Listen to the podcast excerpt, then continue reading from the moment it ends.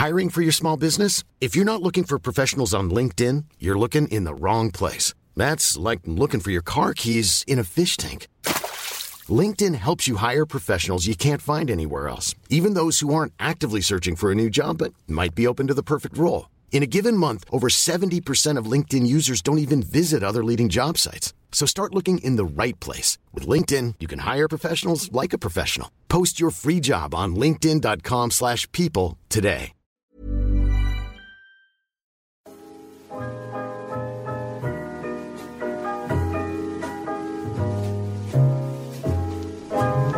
Y a une histoire derrière chaque porte. C'est le point de départ de ce nouveau podcast. J'irai dormir chez toi. Je suis Louise, chargée des podcasts chez Mademoiselle. Depuis longtemps, ces histoires derrière les portes m'intriguent. Je regarde les fenêtres illuminées la nuit, les ombres qui passent derrière, les discussions au balcon, et ça m'interpelle. Que se racontent ces gens? Qui sont-ils? Et de quoi sont faites leurs vies? Pour ce premier J'irai dormir chez toi, je suis allée chez Mircea. Si tu lis Mademoiselle depuis quelque temps, tu as peut-être déjà vu son nom passer sur le site. Mircea Austin. C'était facile de commencer avec elle. Une jeune femme de 24 ans, ayant en commun avec moi, à minima, un magazine qui me tient à cœur depuis l'adolescence. C'était un bon début. On s'est rencontrés une première fois pour boire un verre, histoire de se présenter, de lui expliquer ce projet de podcast.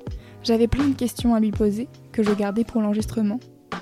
Ensemble, on a parlé de philosophie, de voyage, de sa passion pour Rocky et Bukowski et de notre relation à Internet.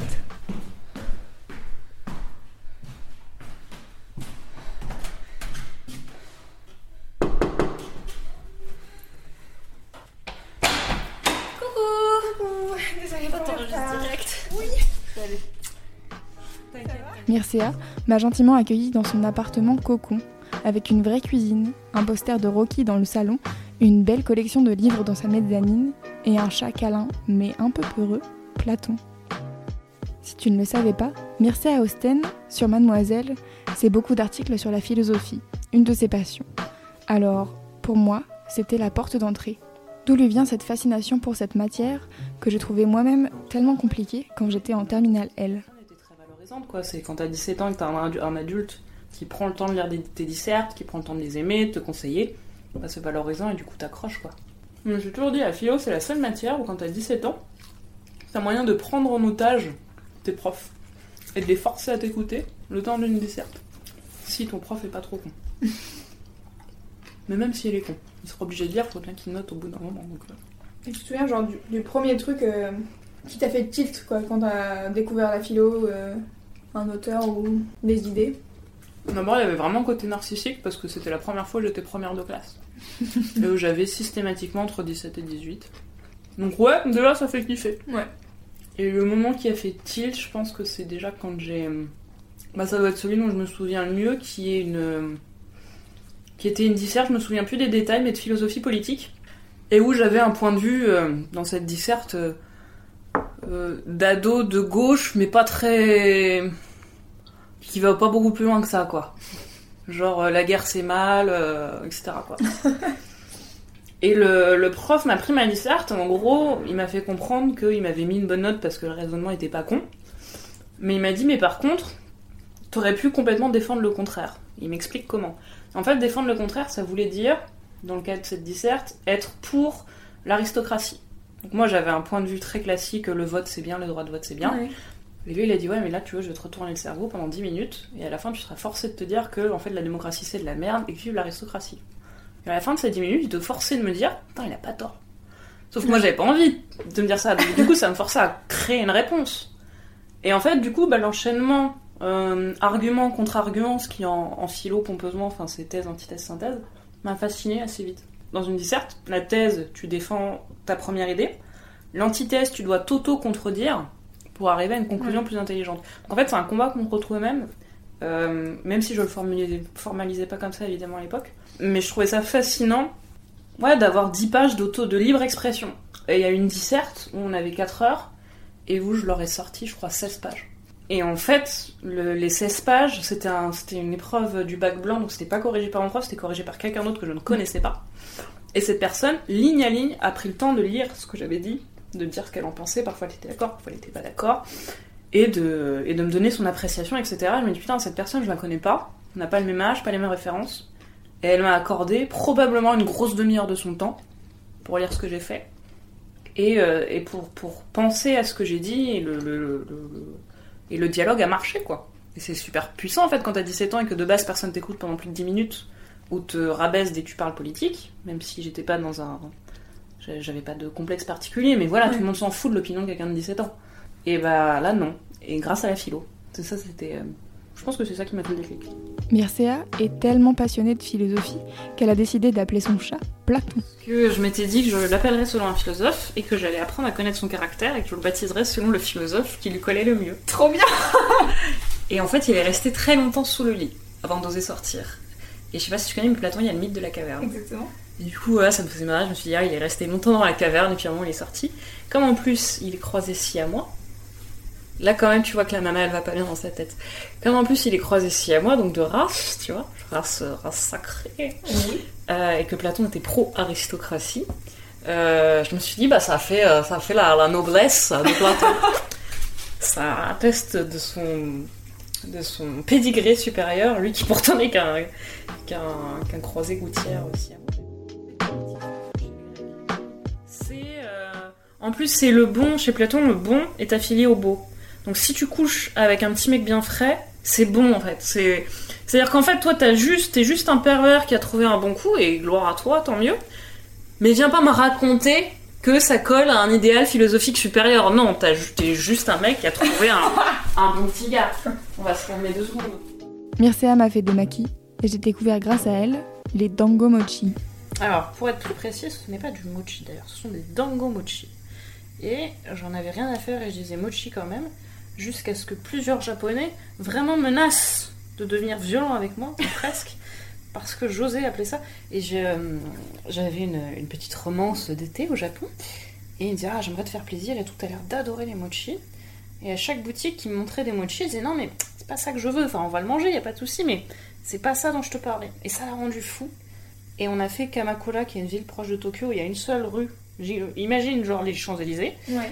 On a fait les Champs-Élysées quatre fois dans les deux sens, jusqu'à ce qu'on trouve ce que je voulais, donc ça, et qui pète un câble en disant Mais c'est pas des mochi, putain, c'est des dango mochi, forcément je pouvais pas trouver et tout.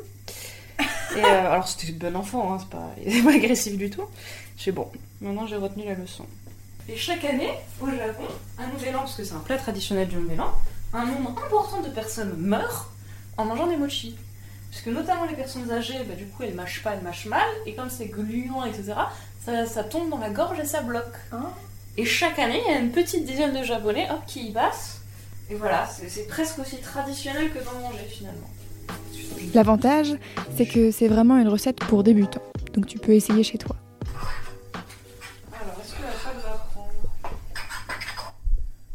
C'est juste de l'eau, de la farine et euh, du cacao du coup. Et c'est de la farine de riz gluant, De régulant, si tu fais ça avec n'importe quoi d'autre, ça ne marchera pas.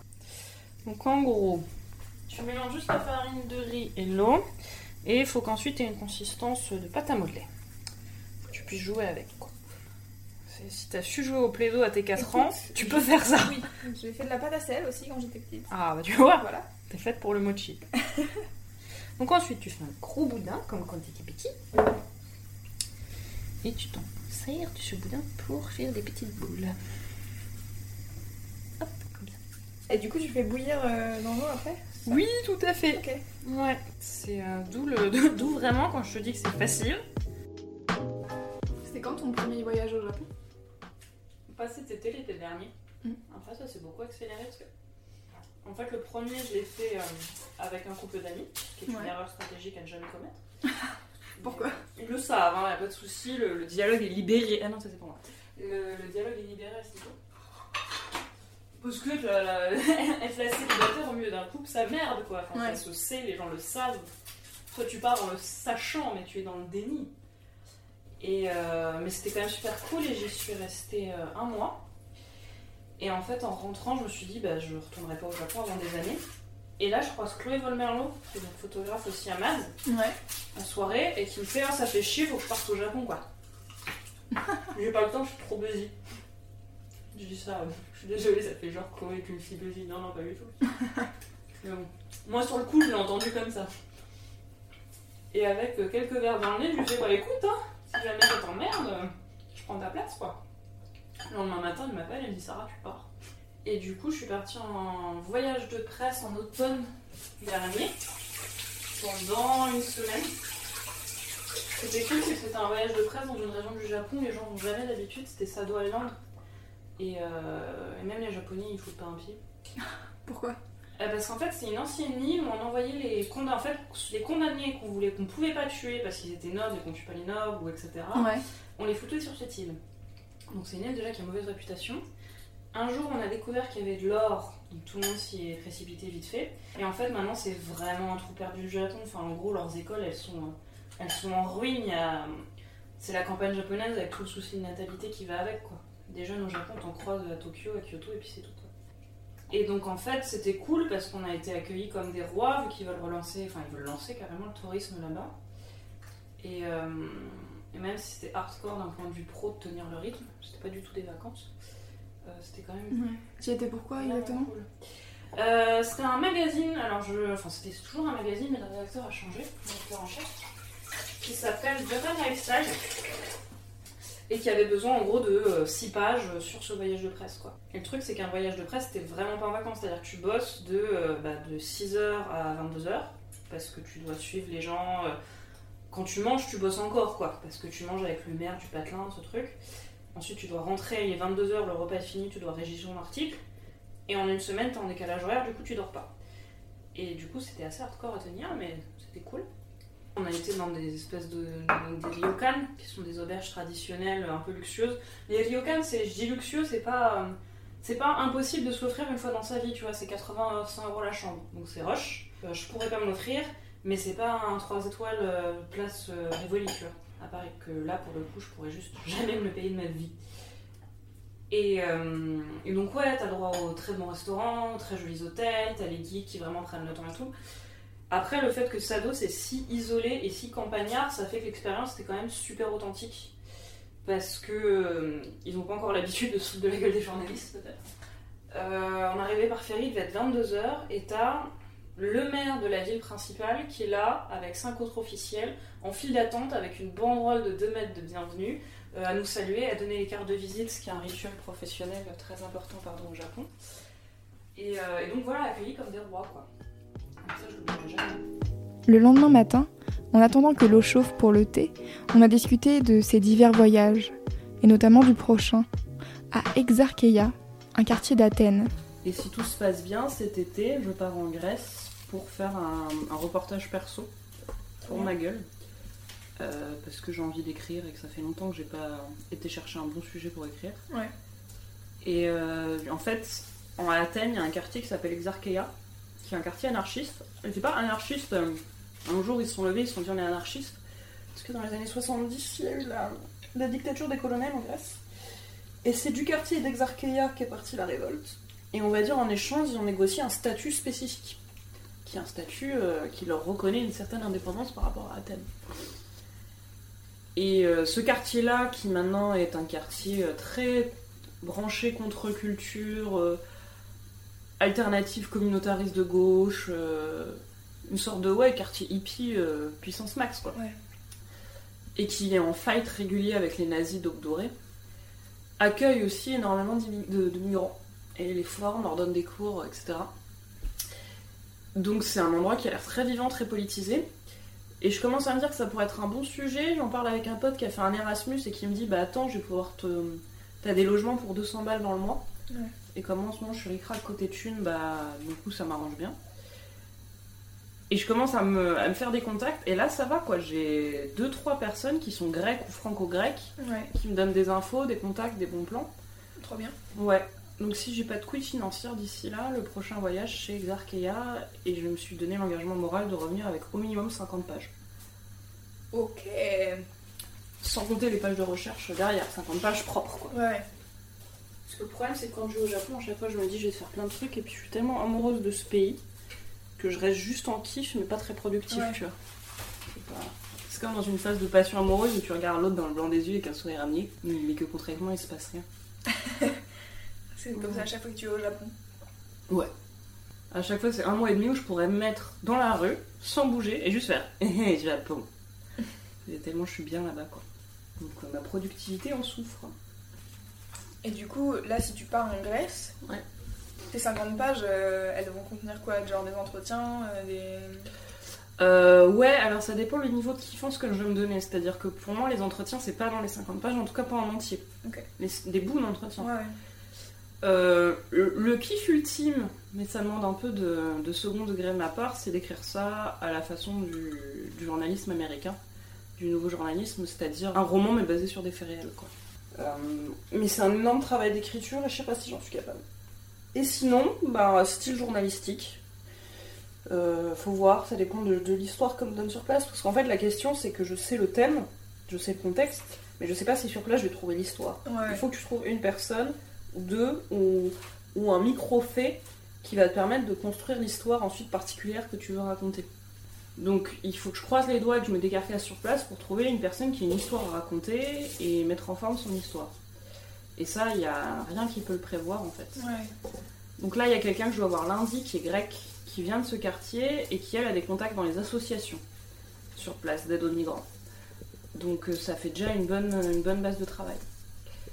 Donc euh, je vais la voir, j'espère que le courant va bien passer. Et si le courant passe bien, euh, je devrais avoir ces contacts-là. Et, euh, et en gros, si ces gens n'ont pas de bonnes histoires à raconter, c'est que c'est moi qui suis nulle, quoi. Enfin, de toute évidence, ils ont des choses à dire, tu vois. Ouais. Donc on verra, et, et je ne me soucie absolument pas de la question de la publication. C'est pour mon kiff, parce que 50 pages ça correspond à rien. C'est pas un roman, je peux pas le donner à un éditeur, c'est Ouais. pas un article, tu peux pas le publier sur internet. C'est c'est pour ma gueule. Et après on verra ce que j'en fais. Et t'as déjà fait ce genre de reportage Du long forme, non. Euh, et du récit de voyage non plus. En fait, c'est compliqué, c'est que quand t'aimes autant que moi écrire et voyager, t'as l'impression du coup il est logique d'écrire sur tes voyages. Alors que pas du tout. C'est pas. Enfin, pour certains peut-être, mais pour moi pas du tout. Parce que soit je fais l'un, soit je fais l'autre, mais c'est dur d'avoir l'intensité de la passion sur les deux au top pendant un mois quoi. Il y a un Ouais. moment. euh, Moi je suis la personne qui à chaque fois qu'elle part en voyage, je achète un nouveau carnet en pensant être le nouvel Hemingway. Et, euh, et qui finalement n'en fait rien ce carnet parce qu'il y a trop de choses à faire à côté quoi. Donc, euh, donc je ne sais pas comment ça va se passer, mais c'est une question d'autodiscipline. Donc euh, on va essayer de faire ça bien. C'est cool. Ouais, on verra. hein. Question de thune essentiellement, faut que je les Oui, of course. Retour dans le temps. La veille au soir, je lui demandais justement à quelle époque elle s'était mise à écrire et pourquoi. C'était euh, à l'époque où c'était pas encore cool de passer jusqu'à minuit sur des chats IRC. Et on me disait, mais c'est quoi cette jeunesse qui passe beaucoup de temps devant l'ordinateur On comprend pas trop. Parce qu'on venait en fait, en fait, on venait d'avoir le web en illimité dans les maisons. Ouais. Moi, je me rappelle pas du temps où il y avait les, les connexions euh, limitées dans le temps. Et, euh, et du coup, je participais pas mal à des forums. C'était la grande époque des, forums- des forums PHPBB. Donc moi, j'étais sur les forums euh, Captain Naruto, dont j'ai été modératrice. Ah, c'est beau. Wesh ma gueule. Et euh, où j'ai affronté le, le sexisme en ligne pas mal, vraiment. En gros, soit t'acceptes d'être plus ou moins la petite copine d'un des mecs, auquel cas tu valides ton existence en tant que femme sur ce forum, soit tu refuses les avances de ces hommes parce qu'ils vont t'en faire, hein, et puis ça n'a rien à voir avec ton, tes qualités personnelles, c'est voilà, c'est comme ça. En tout cas à l'époque c'était comme ça. Parce qu'en gros t'étais la fille dans le, dans le club des garçons, tu Ouais. ce qui avait beaucoup plus d'inconvénients que d'avantages, contrairement à ce qu'on peut imaginer. Et euh, donc il y avait Captain Naruto, il y avait des forums de saga MP3, parce que c'était la très belle époque des sagas MP3. C'est des podcasts qui racontaient des histoires, souvent humoristiques, pas tout le temps, et de très grande qualité. Euh, en termes de montage, de voix et tout. Souvent c'était un même gars qui se tapait le montage, l'arrangement, qui faisait les différentes voix en modifiant sa voix. Et par exemple, t'as Reflet d'acide qui existe toujours, parce qu'il sort un épisode tous les ans ou tous les deux ans, Ouais. qui dure une heure et qui est entièrement fait en alexandrin, euh, avec euh, 15 personnages à gérer. Et ça fait 10 ans que ça dure. Et donc en fait, je participais beaucoup, et souvent sur ces forums, il y avait une rubrique littérature, comme aujourd'hui dans Mads. Et on était invité à écrire. Et il se trouve que sur Captain Naruto, ce qui a été un peu mon Woodstock à moi, il y avait une partie euh, créateur-écrivain extrêmement vivante. Où, euh, Avec des fanfics? Alors il y avait une partie séparée fanfic, donc ça c'était cool. Ah oui, et puis j'ai commencé à écrire avec des fanfics euh, Samurai des Kyo. Parce que j'étais trop amoureuse de Kyo. Et, euh, et par contre, t'avais une partie isolée pour les gens qui voulaient faire des nouvelles, la poésie, etc. Et on était un groupe de 10. Et c'était impressionnant, comment dire, d'avoir eu la chance aussi jeune d'avoir 10 personnes en permanence que tu connais pas, d'âge et d'origine de, d'origines différentes, etc., disposées à te relire et à te conseiller en permanence. Ce qui fait que dès que j'envoyais un poème, j'avais des remarques, et dès que eux mettaient un poème, je leur répondais. Et ça a duré comme ça pendant 2-3 ans, ultra euh, fertile d'un point de vue créa- créateur. Avec, je dis créateur, mais enfin ça valait ce que ça valait quoi. Et, euh, et du coup j'ai pas mal écrit grâce à ça. Mais c'était euh, l'époque, l'époque moi le souvenir que j'en garde. Là en ce moment on parle pas mal du harcèlement des femmes sur internet et tout. À l'époque non seulement t'étais harcelé, mais en plus tu le savais pas parce que personne te l'expliquait. T'avais aucune autre nana pour dire ouais c'est quand même chelou ce qui se passe. Enfin, le, le truc était pas du tout formalisé, donc quand t'avais 15 ans, 16 ans et que tu te prenais tout ça dans la gueule, t'avais pas les mots pour dire tiens c'est bizarre, parce que c'est bien parce que tous les soirs quand je me couche, je me sens un peu bizarre, pas forcément bien, euh, alors qu'au fond je suis juste devant mon ordi. Et déjà à l'époque t'avais des cons pour dire ouais mais t'as qu'à fermer ton ordi. Je fais ouais mais quand t'as basé euh, un- un- une part substantielle de tes relations sociales sur le web déjà, ce qui était plutôt rare à l'époque mais qui était mon cas, euh, tu peux pas juste fermer ton ordi. Sinon, tu dis adieu à ces relations sociales et parfois même à tes relations sentimentales. Et donc voilà, c'était c'était un milieu qui n'était pas, comme on dit, safe.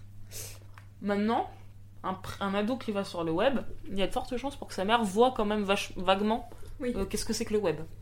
Nous, quand on allait sur le web à 14-15 ans, nos parents, les forums, tout ça, ils captaient que dalle, quoi. Et c'était encore l'époque où, sur ces réseaux, euh, t'étais sous pseudonyme, et surtout, t'avais aucune chance, si tes potes et tes parents savaient pas où t'étais sur le web, qu'ils te retrouvent. Que maintenant, sur Facebook, même sur tous les sites euh, les plus populaires du moment, on sait qui tu es, d'une manière ou d'une autre. Bah, tôt ou tard, ça se fait. Donc à l'époque, c'était pas le cas. Donc t'avais vraiment une sorte de bulle où tu te trouvais seul au monde avec une personne. Donc déjà, c'est super valorisant. T'as l'impression d'être euh, une héroïne. Et, euh, et surtout, tu pouvais te lâcher et dire des choses que voilà, tu dirais pas si tu savais que même ne serait-ce que des amis étaient capables de le lire. tu vois. Et donc tu te confies sur ton, bah, sur ton mal-être.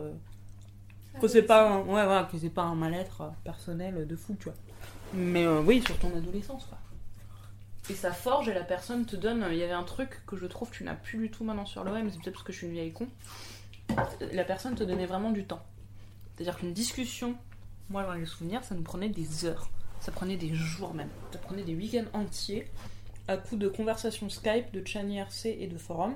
où On en a tout le souvenir d'avoir passé des heures sur MSN. On le fait plus maintenant. Facebook, euh, même les conversations Facebook, oui, ça peut durer longtemps, mais tu fais ça à côté de mille autres trucs. Tu fais ta converse Facebook pendant que t'es au taf ou à l'école, et puis en même temps tu regardes une vidéo sur YouTube, etc. À l'époque, t'avais ta fenêtre MSN, et c'est tout. Et ça durait des heures. Et, euh, et du coup, bah forcément, ça finissait par être super intense. Et, euh, et d'ailleurs, maintenant, la façon dont les gens se rencontrent sur Internet, c'est pas du tout la même. C'est-à-dire que avant, tu passais 3000 ans à parler avec quelqu'un avant de te décider à la rencontrer en mode waouh. Que là, maintenant, si tu rencontres la personne, mais qu'elle te demande d'attendre 3 jours, t'es en mode ouais, j'ai pas le time, tu vois. C'est Ouais. le fameux euh, j'aime pas parler en ligne, je préfère rencontrer la personne en vrai. C'est ce qui est pas con en plus.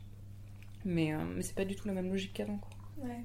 Donc à la fois je suis un peu nostalgique de cette période et en même temps ça crée un entre-soi. Du coup les conflits, je sais pas si toi t'en avais, mais moi les conflits sur le web. euh, déjà en plus, voilà, encore une fois, t'as 15-16 ans, le web c'est nouveau, donc tu sais pas mettre la distance entre ce qu'est un conflit et ce que n'est pas un conflit. Donc tout de suite c'est premier degré, tu y investis beaucoup de temps et tu dramatises à fond le truc. Donc à la fois je suis co- contente d'avoir connu ce moment un peu du web où euh, c'était ultra qualitatif dans, les rela- qualitatif dans les relations humaines. En même temps, tu fais putain les dérives quoi. Ça prend des proportions. euh, C'est un peu le royaume du drama queenesque quoi. Ah, c'est ouf, c'est vraiment ça. Mais en même temps, c'est normal, c'est-à-dire que quand tu peux exister que par l'écrit, si tu dramatises pas le truc, en fait, il existe rien. C'est-à-dire qu'envoyer des tonnes de messages en mode salut, ça va, ouais, toi, la famille, ça va, ouais, toi. À la fin, t'as oublié cette conversation. Donc, si tu veux avoir de l'impact sur les gens, t'es obligé, et c'est ce que je vois même maintenant dans les espaces commentaires. C'est-à-dire qu'un espace commentaire où tu dis oui, je suis d'accord, t'es pas lu. I'm Sandra, and I'm just the professional your small business was looking for. But you didn't hire me because you didn't use LinkedIn jobs. LinkedIn has professionals you can't find anywhere else, including those who aren't actively looking for a new job but might be open to the perfect role, like me. In a given month, over 70% of LinkedIn users don't visit other leading job sites. So if you're not looking on LinkedIn, you'll miss out on great candidates like Sandra. Start hiring professionals like a professional. Post your free job on linkedin.com/people today. Donc en fait, t'as pas le choix, tu dois être en désaccord si tu veux exister sur le web. Moi, c'est au bout d'un moment, c'est vraiment l'analyse que j'ai fini par en faire. Mais de toute manière, sur internet, les gens commentent plus facilement en négatif que en positif. Parce qu'en fait, commenter en positif, ça sert à rien. Enfin, pense-t-il. Ouais. Et c'est pour ça que maintenant, t'as tout un mouvement qui dit euh, pensez à mettre, Fab, il parle beaucoup de ça. Il pensez à mettre des pouces verts, pensez à commenter même si vous avez aimé, c'est pas évident. Parce que du coup, ça laisse de la place que à ceux qui critiquent. Ouais. Et on est en train d'apprendre ça, sans doute. Bah, c'est le seul moyen de faire comprendre aux créateurs ce qui nous plaît ou pas, quoi. Ça, tu le comprends en devenant toi-même un peu créateur, du coup, ça aide un peu. Quand t'as été rédactrice ou Ouais. autre, tu me pas dire, ah putain, ouais, c'est un vrai impact. Moi, quand je vois l'article sur la philo, que maintenant, 3 ans, 2 ans, 3 ans après, j'ai des nanas chaque année qui viennent me dire, si mère, pour cet article, ça m'a aidé et tout. Le jour où il y a besoin d'un euh, article sur la philo 2.0, je le fais. Il y avait des filles qui se plaignaient qu'il n'y avait pas assez d'articles longs poussés. Je sais, moi, la dernière fois que j'ai fait un article long poussé, philo et tout, peut-être ma faute, peut-être mal rédigé, mais t'avais, euh, t'avais 4 commentaires euh, et 20 partages. Ça ne vaut pas le coup. Derrière, t'as un après-midi de recherche et de rédaction, ça vaut pas le coup. Donc si vous voulez que quelque chose soit continué sur Internet, quoi que ce soit, il faut commenter, il faut, il faut réagir, parce que sinon la personne, elle va juste pas persister. Personne n'a envie d'écrire dans le vide, quoi ou juste pour la critique. Et, euh, je critique pas en fait, c'est une lutte pour l'attention. C'est-à-dire qu'effectivement, quand t'es sur le web, moi je vois ça, donc maintenant je suis aussi euh, dans le web mais à l'armée, je vois les statistiques de notre site, le temps de lecture par page, ça se compte en secondes. T'as 50 secondes. Moi, le moment où j'ai compris ça, j'ai arrêté de faire des articles de deux pages, je fais très bien, vous avez 50 secondes, je vais vous faire 4 lignes. Parce que vous me donnez pas plus. Et c'est c'est normal en fait, c'est une question d'offre de la, de la demande. C'est pas forcément prendre le problème par le bon bout. Mais c'est pour ça qu'on parle d'économie de l'attention dès qu'on parle du web, quoi. C'est que c'est le temps de l'internaute qui a le plus de valeur. Je sais pas comment les convaincre de faire. Il y a le fameux long read, donc ils ont marketé ça dans la sphère du web anglophone. Ils parlent de long read pour, pour mettre en avant le côté qualitatif de la démarche. Après, Moi j'ai adoré Medium à un moment. Le... C'était ça l'idée de départ, je pense. Et ils l'ont complètement switché parce qu'ils ont dû se rendre compte, parce que t'as les chiffres et t'as le chiffre sur Medium du nombre de tes lecteurs qui ont lu jusqu'au bout ton article. Donc par exemple, moi sur un article que j'avais fait, et bah t'as euh, 60% des gens qui ont été jusqu'au bout. Donc en fait, ça veut dire que t'en as 40 qui ont juste cliqué et qui ont fermé la page, quoi. Ouais. Ce qui est énorme. Et en fait, moi je pense que maintenant sur Medium, t'as de plus en plus d'articles qui en vrai pren- prennent 3 minutes à lire, parce que ça, ça- s'adresse à des entrepreneurs qui sont busy et qui n'ont pas le time. Et donc en fait, tous les articles, c'est des listes à puces, trois gros titres en gras, quelques mots en gras, et donc tu déroules. Et moi je le fais, tu lis les titres, tu lis les trucs à puces, et tu jarres. Et C'est normal, enfin t'as pas de temps à consacrer à ta veille. euh, Moi, ma veille, qui est pourtant censée un des cœurs de mon métier, euh, comme pour tous ceux qui bossent dans les médias, j'y consacre 20 minutes par jour, c'est pas beaucoup. T'as pas le temps de lire un article qui prend 10 minutes. Donc je sais pas, je sais pas comment le rendre plus sexy, le long read. Mais je me demande si de masse, le, consommateur de médias, je m'inclus dedans, hein, va adapter ses usages. C'est-à-dire qu'à un moment, il faudra bien se rendre compte que tu peux pas avoir accès à la culture en 2 minutes 30. Ou sur ton smartphone en allant pisser, tu vois. Il y a un moment, il faut que tu acceptes de poser ton cul, de regarder qu'une chose, mais de regarder bien. Moi, actuellement, je suis incapable de regarder un film en dehors d'une salle de cinéma. Je peux plus. Et ça me, ça me rend très triste parce que du coup, mon envie de découvrir le cinéma se fait complètement destroy par mon incapacité à rester deux heures devant un écran chez moi. Et pourtant, t'arrives à lire des livres. J'arrive à lire des livres, mais parce que j'ai sanctuarisé un moment, qui est le moment où je vais au lit, où je lis systématiquement maintenant. Et c'est parce que j'ai créé ça que j'en lis. Mais, euh, mais sinon, dans la journée, par exemple, à chaque fois que j'en ouvre un, une page, je referme, je regarde mes notifications. Mhm. Et je me demande si on va réussir à s'éduquer là-dedans, à pas être. euh, Parce qu'en fait, vu que c'est notre attention qui a de la valeur, est-ce qu'à un moment on va s'en rendre compte et on va commencer à la vendre cher cette attention? Et par cher, j'entends à du qualitatif, tu vois. Genre, tu veux 10 minutes de ma vie, je veux bien, mais tu, tu fais 10 minutes de, de très grande qualité. J'ai eu envie d'en savoir plus sur ses goûts. On passe un long moment à discuter de littérature. Mircea est une grande fan de Pierre Desproges et Charles Bukowski. Il y a, il y a Bukowski, il y a Desproges, dans mes auteurs chéris d'amour. En fait, non, Bukowski et Desproges, au- c'est pas qu'ils sont les meilleurs, tu vois, je dirais jamais que c'est les meilleurs. Je dirais juste que c'est ceux que j'ai préférés. Ouais. Et après, il y a d'autres livres, d'autres auteurs que j'ai adorés. Mais Bukowski et Desproges, c'est les seuls dont j'ai l'intégrale des œuvres euh, que j'ai lues et relues et surkiffées de A à Z. Et Bukowski, pour ceux qui, pour ceux qui écouteraient sans connaître, en fait, il y a la Beat Generation, qui est un courant littéraire très connu aux États-Unis, qui a donné Jacques Kerouac sur la route, etc. William Burroughs. Euh, et qui était la version. euh, la version presque tendre de ce que Bukowski va faire. Bukowski, c'est la Beat Generation, mais avec une grosse gueule de bois.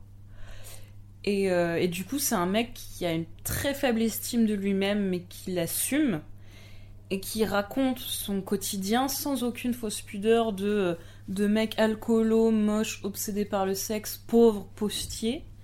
Euh, à peine dix ans après la Beat Generation, donc vraiment, ça fait vraiment, il y a ce côté gueule de bois. Et son, il a aucune pitié pour lui-même. Et en même temps c'est jamais euh, misérabiliste. Et l'équilibre était dur à tenir et il le fait et c'est top. Euh, et ses personnages féminins sont fous. C'est à dire qu'en fait quand il a compris que dans sa vie il avait trouvé plus ou moins la, la femme de sa vie mais sur le tard et sa femme et lui-même en sont venus au point en disant euh, moi toutes tes histoires de parce qu'il adore écrire des histoires de cul toutes tes histoires de cul là quand même c'est en train de devenir sérieux entre nous c'est chaud il a fait OK et s'est défoulé dans un livre qui s'appelle Woman et où t'as que des histoires de lui qui rencontre des nanas et qui couchent ensemble et ainsi de suite. Et les personnages de femmes là-dedans sont tellement puissants. C'est euh, des femmes parfois, parfois décrites comme, comme, comme folles, parfois décrites comme juste très gentilles et un peu naïves, parfois décrites, enfin bref, t'as tous les profils possibles. Et euh, il leur laisse, en fait, il leur laisse, il leur laisse le premier rôle dans ce qui est pourtant son autobiographie, ce qui est fort. Et euh, c'est comme ça que j'ai découvert Bukowski, que je me suis intéressée à son œuvre, intéressée à son œuvre, et que j'ai tout lu. Euh, il a été très prolifique. C'est marrant, c'est que le dernier qui a écrit Des proches aussi, c'est de la science-fiction. Et Des proches, ce que les gens savent pas, c'est que le seul roman qu'il a écrit, c'est un roman de science-fiction, qui s'appelle Des femmes qui tombent, qui est très bizarre. Des extraterrestres et tout, je comprends pas. Et, euh, et le dernier de roman de Bukowski, dont je me souviens plus le nom, il l'a écrit juste avant de mourir. Pareil, c'est une science-fiction. Et alors, autant toute sa vie, il a écrit avec ce style très brut, autant le dernier, tu sais pas pourquoi, il touche au sublime, quoi. Là, il part dans de la métaphore poétique, il part dans des. euh, Il part dans, vraiment dans un truc encore plus puissant. Et c'est le mec, il a plus de 70 balais, il a écrit genre 10 romans ou je sais pas quoi, et il avait encore ça sous le pied. Chapeau, quoi. Est-ce qu'il y a des femmes auteurs euh, qui t'ont plu? Hmm. Bah, le, le, le Mircea Austin vient pas de rien. J'ai adoré lire Jane Austen. Euh, Et les sœurs Brontë ou Brontë, je sais pas comment on prononce. Ah, bah c'est con, mais la femme auteur qui m'a sans doute le plus marqué, c'est J.K. Rowling. Je pense pas qu'il y ait une plume féminine et une plume masculine. Par contre, je pense que quand moi je me cherchais des héros littéraires et que j'avais 16-17 ans, j'avais envie que ce soit des garçons. Euh, J'avais envie qu'un mec me raconte sa vie et que je fasse Oh, il a l'air trop cool. Et là, tu vois, tu vois, donc tu découvres euh, Bukowski ou des proches et tu fais Putain, ils sont trop cool, les gars. Et euh, je pense qu'à 16-17 ans, j'étais dans la phase où t'as pas envie de dire Ah, cette meuf, elle est trop cool parce que t'es con. Et, et ce côté, genre, moi j'ai toujours été une fille qui s'entendait mieux avec les garçons plutôt qu'avec les autres filles. Ou pas, c'est juste que tu sais pas comment t'y prendre, c'est pas grave, ça va te passer, mais. Donc du coup, bah, à l'époque où j'ai eu mes, j'ai défini mes héros littéraires, bah, c'était pas une époque où j'étais assez ouverte aux femmes. Il faudrait que j'en lise plus maintenant. Ça fait je sais pas combien de temps que je me dis qu'il faut que je lise Colette. Et il y a une y a une réalité qui est très simple et très claire, c'est que bah, j'ai pas la thune pour mes ambitions. Et que je peux pas m'acheter 40 000 livres à la minute. Ouais. Donc bah voilà. Si, alors il y a aux éditions Marchiali, un truc qu'il faut absolument lire. Euh, aux éditions Marchiali, le, deux- le deuxième livre qui ont sorti qui s'appelle euh, Des femmes qui tombent. Non, mais non, qu'est-ce que je raconte?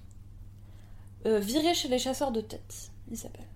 Et c'est une femme journaliste française qui a réellement existé, qui a réellement écrit ce livre que les éditions Marchiali ont ressorti pour l'éditer, qui a été en Asie du Sud-Est, dans une tribu cannibale. dans les années 1800 et quelques. Et la meuf, enfin, elle y va quoi, tranquillou, toute seule, en solitaire, avec, euh, avec son vagin et son couteau. Et elle se mélange pendant des mois à ces, à ces tribus cannibales, quoi, qui ont des, des rites qui, je pense, ont de quoi euh, t'étonner pendant quelques secondes. C'est-à-dire qu'avant de manger la personne, on la laisse, notamment les morts, on les laisse décomposer pendant des mois dans les maisons. Qu'on boit ce qui sointe des cadavres. Euh, et donc elle décrit les, odeurs qui te, qui te prennent au corps comme c'est pas possible.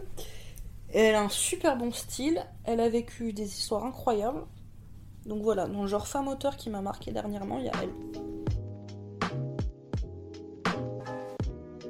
Très récemment quand j'ai déménagé. Ouais. J'ai jeté la... Enfin j'ai pas jeté, j'ai revendu, faut pas déconner, la moitié de mes livres.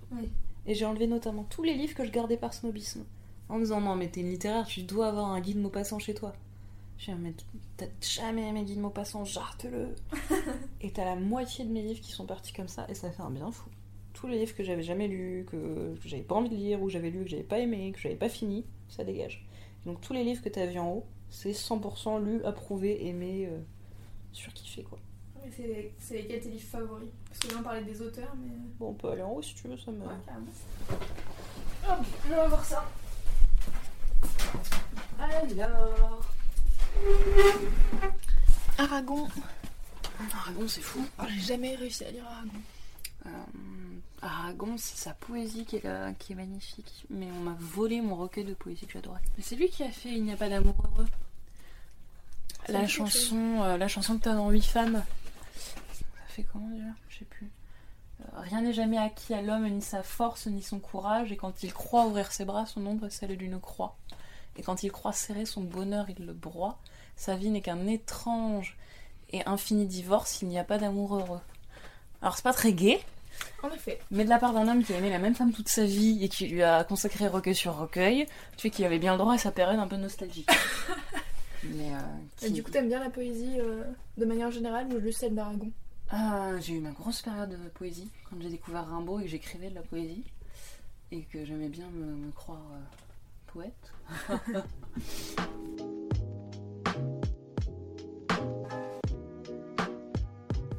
T'as des BD aussi. Ouais, les Ah. BD pareil, je pense que les BD, Guy de Lille, il est ouf, lit de Lille. une meilleure personne. Les rêveries d'un promeneur solitaire, d'un gourmet solitaire, qui est un manga où juste le mec il se balade dans des rues et il mange des trucs. Ce qui est la définition d'une œuvre d'art. Ah, c'est ça que je te parlais. Euh, une femme chez les chasseurs de tête, Ok. qui, qui, qui est cool. Euh, Je vois Murakami aussi, moi j'ai jamais lu. J'ai pas le meilleur, qui est Kafka sur le rivage. Kafka sur le rivage, ça te... Fou. C'est toujours très éthéré, c'est toujours... euh, Ouais, c'est des personnages en quête euh, d'un truc, mais qui, qui trouveront jamais, mais c'est pas grave. Ok. Globalement, c'est la conclusion de ses livres.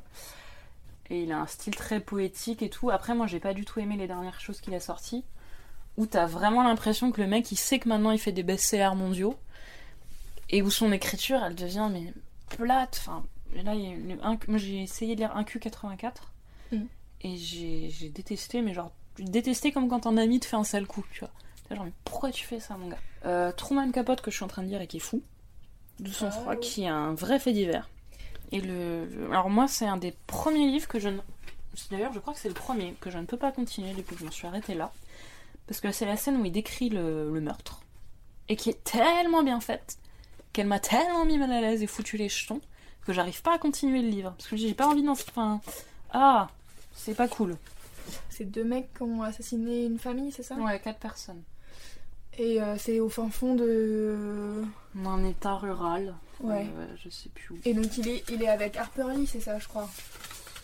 Euh, alors en fait, il parle pas du tout, il le dédie, parce qu'il a fait en partie son enquête grâce à elle, qu'il a introduit dans cet Ouais. état rural. C'est ça. Par contre, il ne parle jamais de lui-même dans ce livre.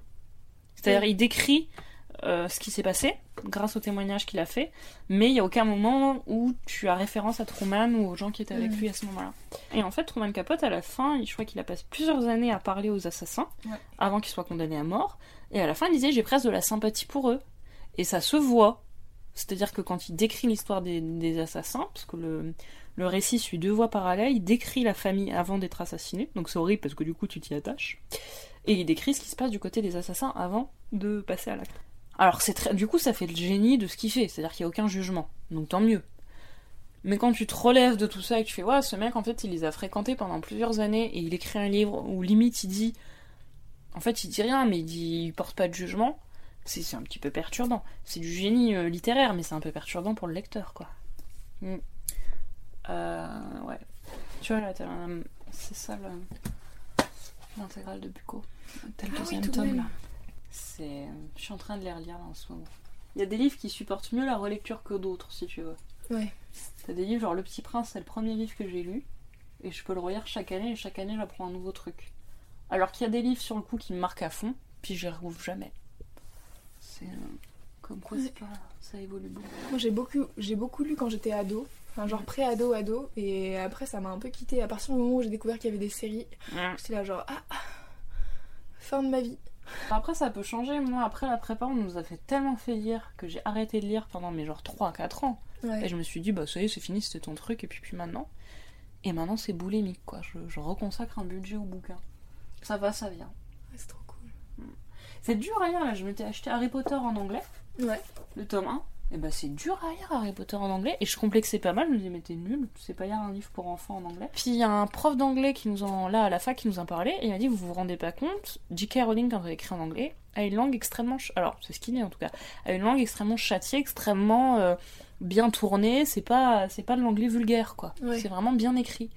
Et donc, du coup, ça expliquerait aussi peut-être un peu pourquoi c'est euh, c'est compliqué. Ouais. C'est pas du tout T'avais fait un article sur euh, ta relation à l'anglais, non Sur euh, Ouais. Ouais, mais ça va mieux maintenant, on s'est réconciliés. mais euh, j'avais une prof d'anglais au collège, mais qui me haïssait viscéralement. C'est pas genre, ah, elle pouvait trop pas me kiffer. Non, elle le disait. Elle me disait, je, je ne t'aime pas en tant qu'individu. Et euh, du coup, je m'étais dit, ah bah l'anglais en fait c'est de la merde, vu qu'elle est enseignante d'anglais et qu'elle est méchante. J'ai, en voyageant, j'ai débloqué mes complexes et je me suis mis à parler anglais. Je fais cette interview d'un un réalisateur américain pour Mademoiselle. C'est pas Zach Braff? Voilà, c'est Zach Braff. Je fais l'interview. C'est ma première interview en anglais. Moi, j'ai posé mes questions. À la fin, je me dis c'est dans la boîte. C'est pas, c'est pas l'interview de ma vie, mais notamment les réponses de Zach Braff étaient très pro parce que acteur. euh, en fait, en, en, en ju- junket, c'est ça qu'on dit? Ouais. Junket, euh, c'est en gros l'acteur américain qui a 40 journalistes qui vont passer devant lui dans la journée, à chaque fois 10 minutes chrono, avec la, L'attaché de presse. l'attaché de derrière. presse derrière qui fait euh, qui tape sa montre en te faisant comprendre que t'as 10 minutes et pas une seconde de plus. Et lui, enfin qui que ce soit, est parfaitement préparé à dérouler son discours promotionnel avec des éléments de langage.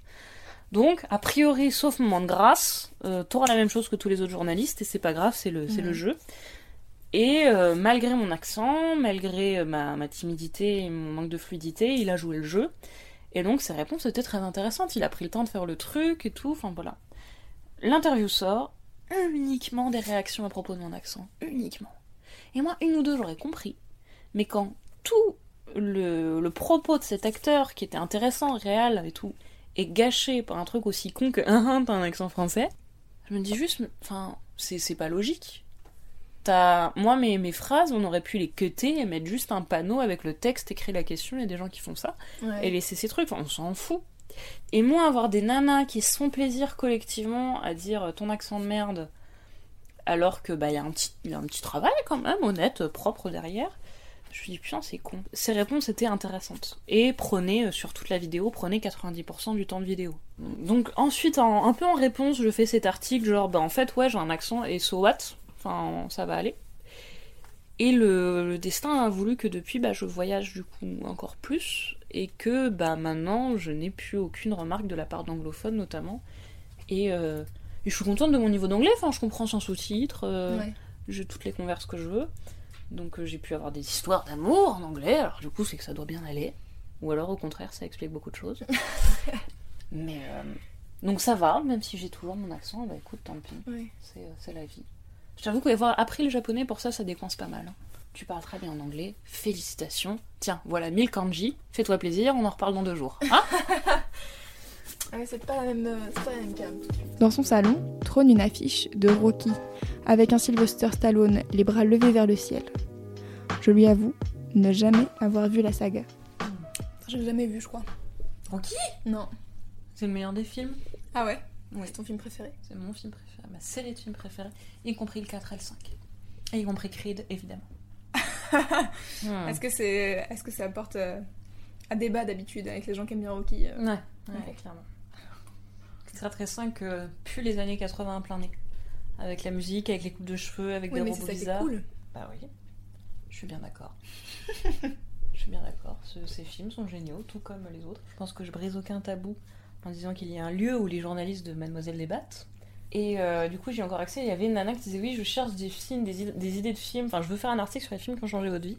Et j'ai spammé le truc, j'ai fait Rocky 1, Rocky 2, Rocky 3, Rocky 4, Rocky 5, Rocky 6 et Creed. Voilà, fais ton article.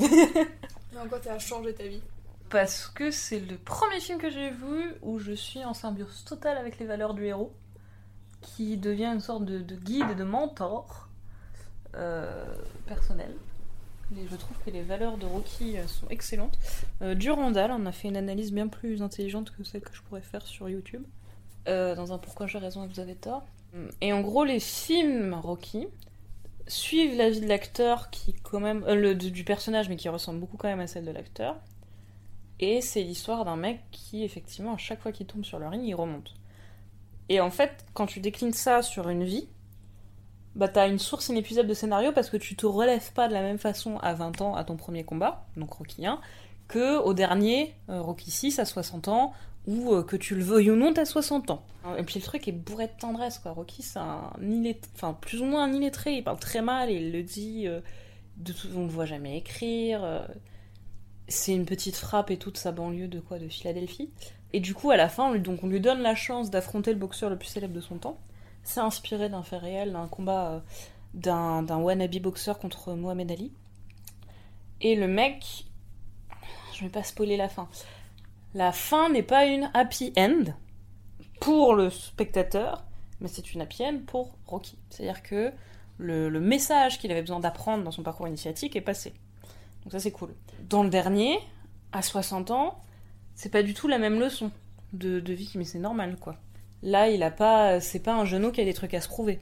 C'est un mec qui a déjà tout prouvé, qui est censé être devenu une célébrité, qui a connu la richesse, etc. Et qui veut juste montrer qu'il partira quand il en aura envie. Et pas à cause de l'âge. Et donc je trouve que le travail de Stallone, dont on aime bien se foutre de la gueule en France, est sur cette série de films d'une subtilité de fou. Euh, et qu'il a tenu à travers les années.